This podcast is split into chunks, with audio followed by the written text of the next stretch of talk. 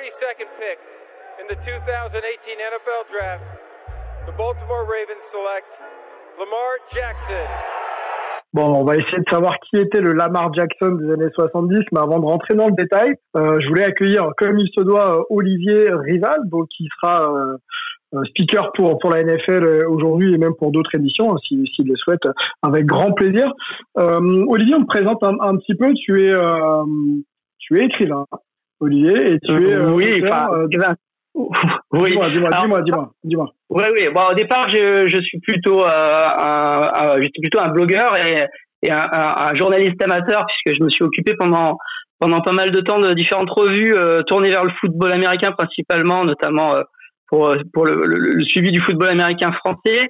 Euh, euh, j'écrivais dans, dans pas mal de, de, de, de magazines ou de ou de, de sites web. On avait on avait notamment un blog qui a, tourné pendant quelques années qui s'appelait Elite Foot, euh, qui avait qui était qui était aussi publié sous format magazine et dans lequel on traitait de l'actualité et il m'arrivait de, d'essayer de, concilier euh, ma passion du, sport et, ma passion de l'histoire pour écrire des euh, des, petites des petites histoires anecdotiques sur sur l'histoire du football américain et, c'est un petit peu en, récoltant les meilleurs articles que j'ai que j'ai envoyé petit best-of à un éditeur qui a qui, qui m'a fait l'honneur de, de, me publier. Donc c'est un livre qui est sorti cet hiver et qui mhm. reprend un peu les, les, les, les meilleurs euh, les meilleurs articles que j'avais écrits sur le sur le blog de Elite Foot. Ok, donc le, le livre en question euh, donc que tu as que tu as écrit euh, s'appelle L'Amérique et le sport aux éditions euh, Évidence Édition justement, mm -hmm. sorti à l'hiver, préfacé par Philippe Gardan et Richard Tardet. Euh, si mes yeux ne, voilà, ne trahissent pas. Euh, Qu'est-ce qui t'a justement motivé euh, euh, à l'idée de passer de, de, de, de, brèves, de nouvelles, à la rédaction d'un bouquin?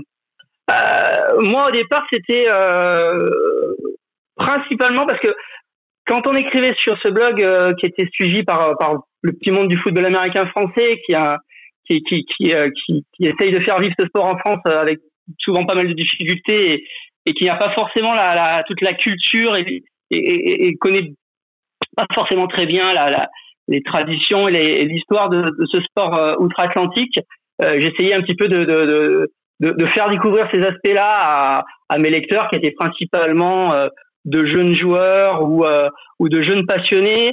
Et, euh, et, et, je pense, je pense que c'était c'est aussi important quand on pratique un sport d'en connaître un petit peu l'histoire, d'en connaître les grands joueurs, les grandes équipes, les, des anecdotes qui ont fait la grandeur à un moment où, où, où, où les histoires absolument incroyables qui a pu se, se passer dans l'histoire de, de ce sport. Donc c'est c'est plutôt dans cette optique-là que j'ai écrit ces, ces articles. Et mhm. euh, je me suis dit, bah, autant, autant, autant essayer d'élargir le lectorat et, euh, et, et avec euh, l'édition d'un livre, c'est l'occasion de, de, de l'ouvrir à, à, un monde un peu plus large que le, le, le petit monde des passionnés français. D'accord.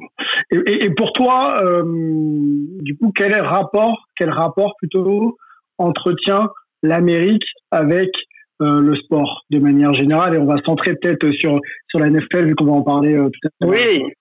Euh, alors c'est vrai que dans, dans le livre, je parle pas que de NFL, je parle un petit peu de baseball, un petit peu de de hockey, je parle un peu de lacrosse euh, et, et, un petit peu de basket, mais il y a beaucoup de, de football américain. Euh, on a du mal à, quand on quand on est européen à se rendre compte de à quel point la, la culture, le sport et aussi l'histoire sont, sont liés aux États-Unis. C'est, vraiment quelque chose qui qui qui est très fort. Euh, la littérature s'intéresse au sport, le cinéma s'intéresse au sport, tous les arts s'intéressent au sport. Et mmh. puis c'est aussi euh, l'histoire de l'Amérique quelque part parce que l'Amérique c'est un, un pays, neuf, jeune, qui a, qui a souvent du mal à, enfin, qui a, qui a un certains euh, complexes d'infériorité par rapport à l'Europe, justement par, pour, pour, tout ce qui est euh histoire, et, et, et, et, trouve dans, dans, dans, le sport euh, des épopées, des grands joueurs, des grandes histoires, et se raccroche à ça. Le, le baseball a, a, une grande importance de ce côté-là, euh, je pense, dans la culture américaine. Et, mmh. et, en Europe, on, on, les intellectuels ont tendance un petit peu à, à dédaigner euh, le, le, le, sport, le sport professionnel, euh, euh le côté un peu chauvin, beauf, etc., qu'on reproche aux, amateurs de sport en, Europe, alors qu'aux États-Unis, les, de nombreux intellectuels revendiquent leur, leur attachement à des équipes, à des à, un sport. c'est vraiment quelque chose qui qui va avec avec la culture mainstream de de, ce pays. Ok. Bon, écoutez, euh, ça m'a l'air tout à fait intéressant. Pour rien cacher, je l'ai pas encore lu, mais ça va, ça va, ça va pas tarder.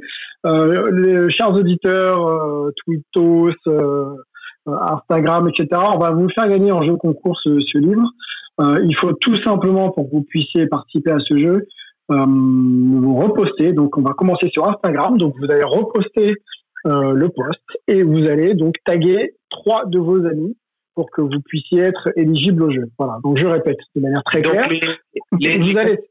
les consultants hype, ils peuvent jouer ou pas? Euh, Non. Ah, disons-le comme ça.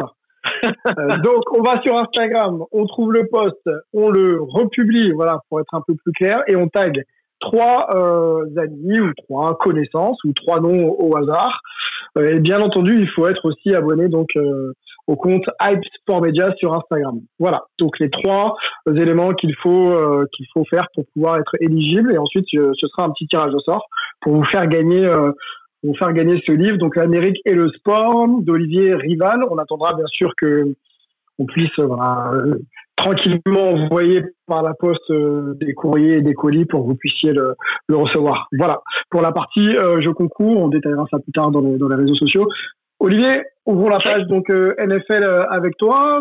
Pareil, petit panorama peut-être, parce que c'est quand dans les années 70, c'est euh, c'est une décennie, on va dire, base, phare pour la construction de la NFL comme on la connaît aujourd'hui. il y avait deux ligues, l'IFC et l'NFC, qui ont fusionné et donc on arrive sur une fusion des deux ligues pour ensuite voilà, développer économiquement et sur le plan sportif la NFL. Oui, euh, moi je dirais que les années 70 pour la, NFL, ça a commencé un petit peu plus tôt, ça a commencé en janvier 69 avec le Super Bowl 3 euh, qui a été un, un, choc pour euh, pour l'Amérique à l'époque parce que c'était euh, c'était euh, l'AFL qui, qui remportait avec avec les Jets de, de John Amat le, troisième Super Bowl. Et en fait montrer qu'elle était qu'elle était au niveau, qu'elle avait qu'elle avait réussi à, à, à, se hisser au, au, niveau de la NFL. Et, et c'est ce match qui a, qui a sans aucun doute propulsé, enfin déclenché la fusion qui a, qui a eu lieu euh, un an et demi plus tard, euh, euh, au milieu des années 70, où, où, donc les, les, deux ligues ont fusionné, ce qui a permis de, de mettre en place la structure de la ligue telle qu'on la connaît aujourd'hui. tout de suite derrière Pete Rozelle, qui était le, le, le, le commissionnaire, le, chef de la, de la NFL, il a, il, a tout de suite géré euh, l'histoire des, des, droits télévis de, de, de, des droits télévisés euh, qui ont fait euh, le succès de la NFL au final en, en rendant le, le, le, le enfin c'est aujourd'hui sur la télévision que la NFL s'est construite. Donc il a il, il a géré la structure qu'on connaît depuis depuis toujours, depuis depuis 1970. Mhm. La mhm. NBC qui, qui retransmet les matchs de la NFL, mhm. CBS aujourd'hui, Fox qui retransmet les matchs de la de la NFC et, euh, et il a vendu le Monday Night Football euh, qui est devenu une institution euh, à ABC, euh, aujourd'hui repris par, par ESPN, avec le premier Monday Night Football qui a lieu en, septembre 1970. À l'époque, il signe pour 156 millions de dollars pour 4 ans. Euh, et puis, ben, le succès est, est, est, est immédiat. Euh, les Super Bowls deviennent les grands événements qu'on connaît aujourd'hui. Et euh, ben, en 1982, donc 12 ans plus tard, il signe pour la même durée de, de 4 ans, 2 milliards de dollars. Donc, euh, on, a fait un, x10 sur les droits TV euh, en, en, à peine 10 ans. Et, euh, il, a, il a écrasé la concurrence avec ce coup de génie de, de faire à la fois du dimanche le rendez-vous du, du, football pour, pour l'Amérique et aussi le, grand rendez-vous du lundi soir qui reste aujourd'hui le, le, programme phare de, de, de la télévision américaine. Au niveau de la domination maintenant dans cette décennie, euh, Dallas, Minnesota, je crois, dans l'IFC. Alors, c'était aussi, euh, on continue sur la lancée du Super Bowl 3. Euh, les années 70, c'est vraiment la, la, décennie où, où l'AFC domine complètement. Euh, la, la, la, jeune ligue montre que non seulement elle est au niveau, mais, mais elle a la moyenne de dominer. Donc c'est euh, c'est avant tout Pittsburgh qui gagne qui gagne quatre Super Bowls. C'est Miami qui en gagne deux.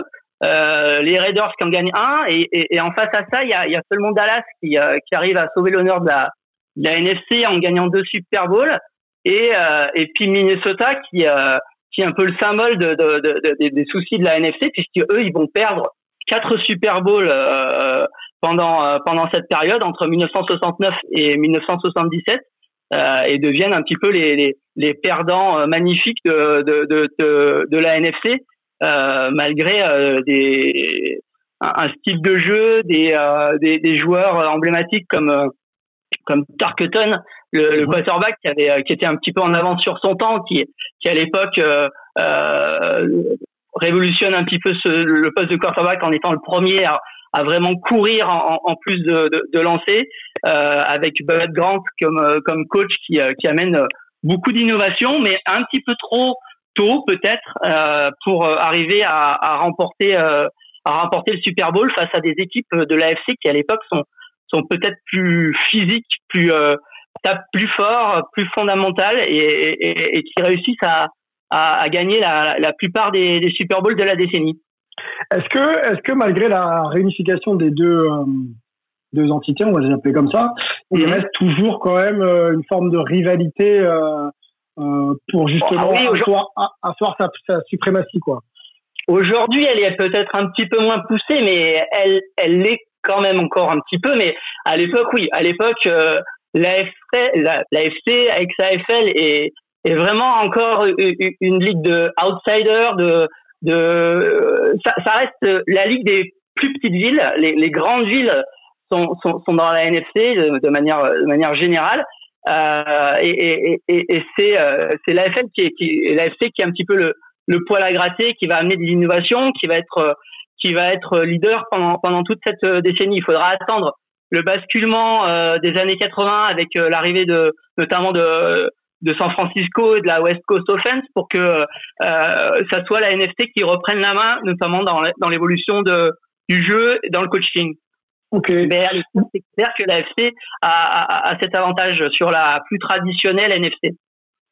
Gaëtan, comment, comment euh, la MLB qui, euh, qui, est, qui est rayonnant dans les années 70 voit un peu la, le, le, le foot US progresser? Bah, c'est vrai que les, comme j'ai dit, le, le, les années 70, c'est une très grande richesse pour la MLB. On a euh, des équipes qui euh, qui, euh, qui dominent parmi les meilleures de, de tous les temps, avec en plus des identités de jeu qui sont très très fortes, qui sont aussi très marquées entre le entre la mécanique qui va se mettre euh, au fameux DH et la National League qui va rester sur son jeu fait de de de, de course sur base, de stratégie, mais assez punchy. Et donc du coup, je pense qu'à l'époque, ils ne voient pas encore forcément la, la menace. Ils sont, comme j'ai dit, les, les, propriétaires MLB à l'époque sont euh, sont très conservateurs. Euh, Bill Vick, c'est un petit peu un paria alors qu'il essaie d'innover parce que lui, il sent un petit peu le le, le, le, vent tourner. Et je pense qu'à l'époque, il mesure pas euh, vraiment euh, le fait que le, le, la NFL est sur le point de devenir euh, pas le National Postime parce que le, le baseball l'est toujours, mais de devenir le sport spectacle numéro un. Parce que les années 70, c'est quand même une décennie où le, le, le, le, spectacle business euh, prend un, essor particulier pour arriver sur les années 80 et où je mhm. pense que le, football va bien saisir ces, ces enjeux-là. Et je pense que la MLB, à cette époque-là, elle est passée, euh, elle est passée à côté, trop sûre d'elle, trop sûre de sa position dans, le, dans la société américaine.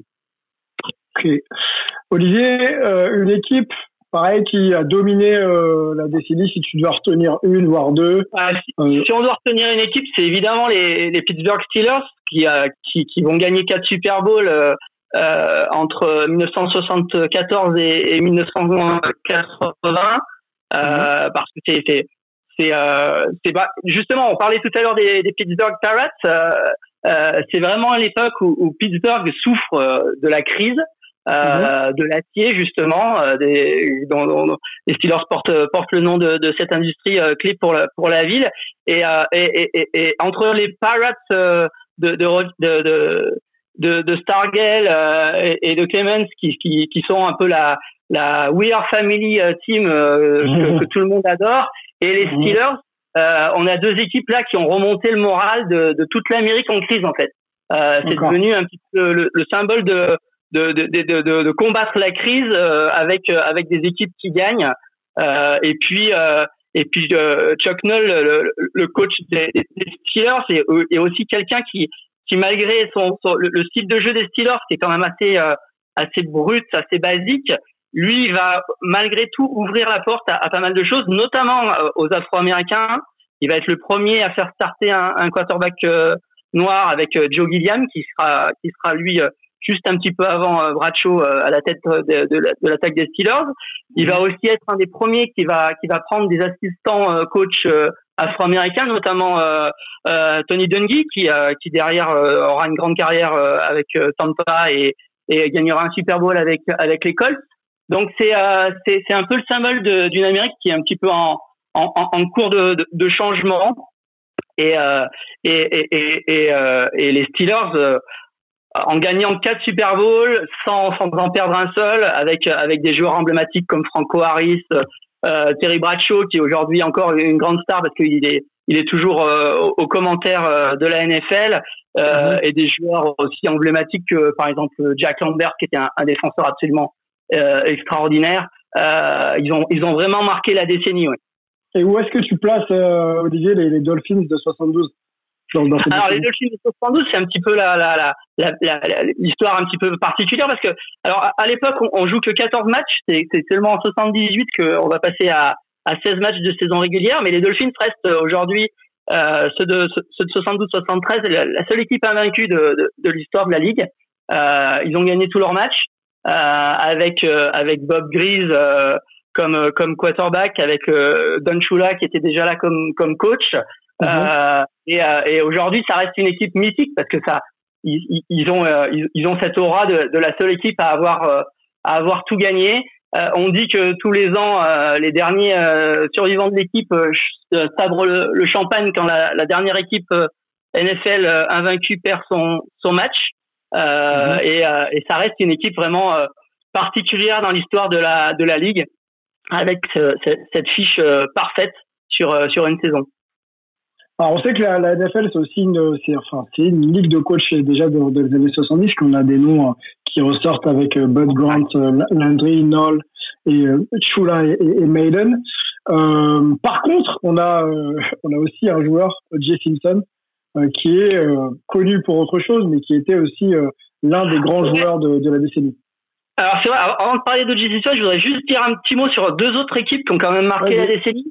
Les Cowboys, les Cowboys, c'est euh, c'est l'équipe qui devient l'équipe la plus populaire de, de, de, la ligue et, et, du sport américain avec avec avec deux victoires en Super Bowl et puis aussi quelques innovations parce que c'est c'est le premier club par exemple qui va qui va mettre des, des cheerleaders euh, en bord de touche.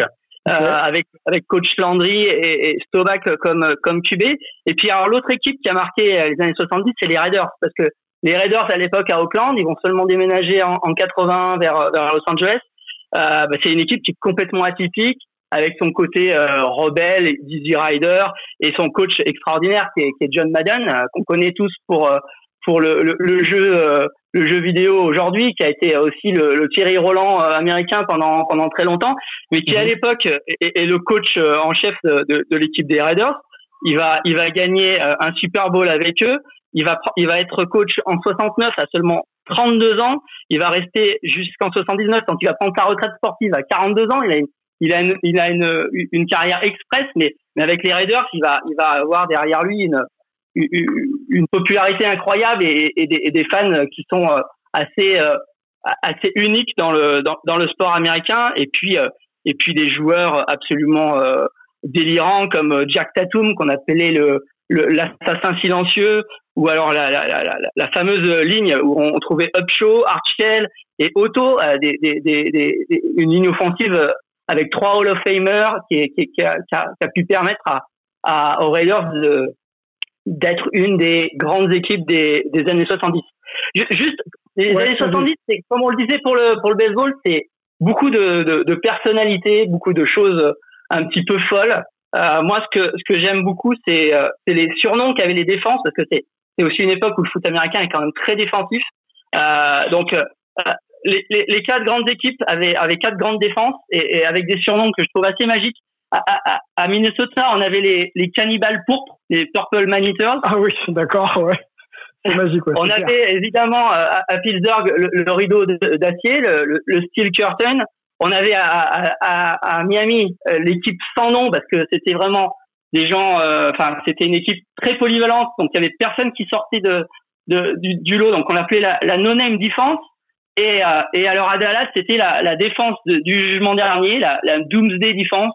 Donc c'était vraiment euh, des, des, des, équipes qui avaient des personnalités euh, euh chacune très très marquées, avec mhm. avec des coachs derrière qui, qui, mettaient leur leur empreinte sur ces sur ces équipes. Donc c'est vrai que pour les, les, les, les gens qui ont suivi la NFL depuis très longtemps, les années 70, c'est un petit parfum de de, de rébellion, d'équipes qui avaient vraiment de la de la de la poigne, de la de la personnalité, oui, par rapport à d'autres équipes euh, un petit peu plus standards qu'on connaîtra plus tard.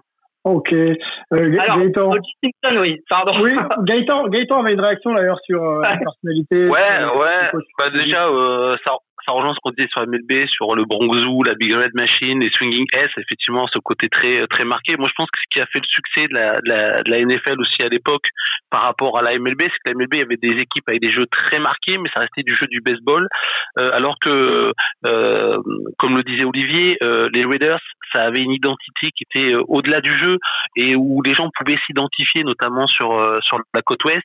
Euh, mhm. les, les, les cowboys avaient une identité très euh, euh, conservatrice, donc ça plaisait beaucoup dans les années 70, voilà, la guerre froide, Nixon, etc. ça rassurait beaucoup les gens de s'identifier à une équipe comme ça. les Steelers, pareil, là c'est plutôt au contraire, c'était vraiment la lutte sociale, c'était le, le, la difficulté des ouvriers. Donc, je pense qu'il a aussi fait le succès de la NFL, c'est qu'à une époque qui était qui était très très marqué politiquement aux États-Unis où chacun avait vraiment ce, ce, son camp, peut-être ce qu'on peut connaître euh, aujourd'hui. Euh, les, les, les, gens pouvaient vraiment s'identifier euh, à un club en se disant moi j'appartiens à cette partie-là de l'Amérique. Là où le baseball a toujours été un peu le côté rassembleur, et peut-être que dans les années 70, le côté rassembleur, ça plaisait moins. Les gens avaient envie d'avoir des choses beaucoup plus tranchées, beaucoup plus, beaucoup plus marquées. Mmh, c'est vrai, c'est vrai. O.J. Simpson, rapidement, euh, Olivier. Oui, alors O.J. Simpson, qu'on connaît tous pour, euh, pour sa, triste fin quelque part. Euh, bah, lui, il n'avait pas de grande équipe parce qu'il jouait au, Bills de Buffalo, qui était à l'époque plutôt mauvais, qui était mhm. en plus dans la division de, de, de, Miami, et, et, Miami leur, a, a, a, gagné 20, 20 matchs de suite contre, contre Buffalo, donc sur 10 saisons. donc il avait, il avait un petit peu de mal, mais par contre, il, il avait, il avait une classe incroyable. Euh, il s'appelait, on le surnommait The Juice parce que il mhm. avait, euh, il avait ce, ce, ce, côté en plus euh, qui faisait de lui le premier coureur qui avait, qui avait en plus de, de, de, la qualité athlétique et de la, la, qualité de porteur de ballon, qui a mené une élégance incroyable au jeu. Et puis, il a été MVP en, en 1973 euh, et il a été le premier coureur à, à passer la barre des 2 milliards, euh, en sachant que c'était seulement sur 14 matchs, donc ça fait plus de 140 yards par match, qui est, absolument hallucinant. Et, et c'est aussi euh, un, un, symbole de l'évolution du, du, du, sport parce que euh, jusque-là, à la course, on, on, on, jouait beaucoup avec deux coureurs, un fullback, un tailback. Mhm. Le fullback courait pas mal avec le ballon. À partir de O.J. Simpson, le fullback va surtout bloquer. Et, euh, et, et, et O.J. Simpson va vraiment être le premier à, à être comme ça une machine à, à, à gagner des yards. Euh, et c'est ce qu'il a fait avec Buffalo pendant toute la décennie des années 70.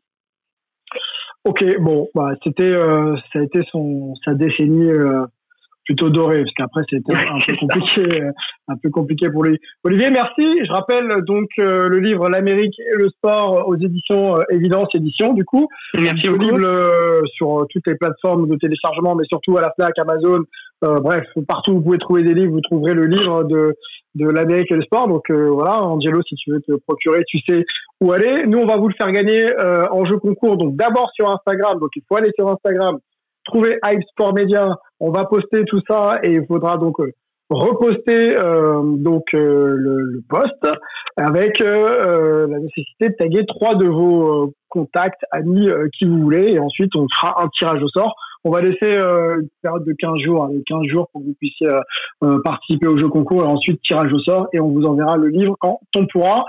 On va conclure, messieurs, l'émission. On a fait très très long, mais c'est de toute façon impossible de résumer 10 ans en, en, moins de deux heures. Je vous remercie d'avoir été présent. On fera les années 80 dans une prochaine dans une prochaine édition de, de Hype. Merci Gaëtan, Antoine Latran, Antoine Bancharel, Melvin, Angelo, Charles et donc Olivier. Olivier, tu reviens euh, quand tu veux euh, nous conter euh, d'autres histoires du sport US hein, et, même de l'Amérique. Ça, ça, nous intéresse. Merci d'avoir été là pour le 16e numéro de Hype. Portez-vous bien, restez chez vous. On en a encore pour quelques semaines. Euh, ça ne nous tuera pas et ça nous rendra plus fort. Merci à tous. À bientôt et euh, bonne fin de journée. Ciao. Kobe Bean Bryant, tellement de souvenirs avec ce joueur incroyable. Le match à 80 points, bien sûr, celui à 60, le dernier match de sa carrière, les 5 titres NBA avec les Lakers. Mais moi, j'ai envie de retenir cette finale olympique à Pékin en 2008 lorsque les Américains euh, doutent un peu face aux Espagnols dans le quatrième quart-temps. C'est Kobe, Kobe Bryant qui va prendre ses responsabilités. Il prend la balle, il rentre un tir à trois points avec la faute, une action décisive qui va faire la différence pour les Américains parce que Kobe, avant tout, c'était un joueur clutch et il le sera pour l'éternité. And uh, appreciating all this, you know, the journey that we've been on. You know, we've been through our ups and been through our downs. And uh, I think the most important part is that we all stay together throughout. You know, I grew up, I grew up a diehard, I mean a diehard Laker fan. Die hard.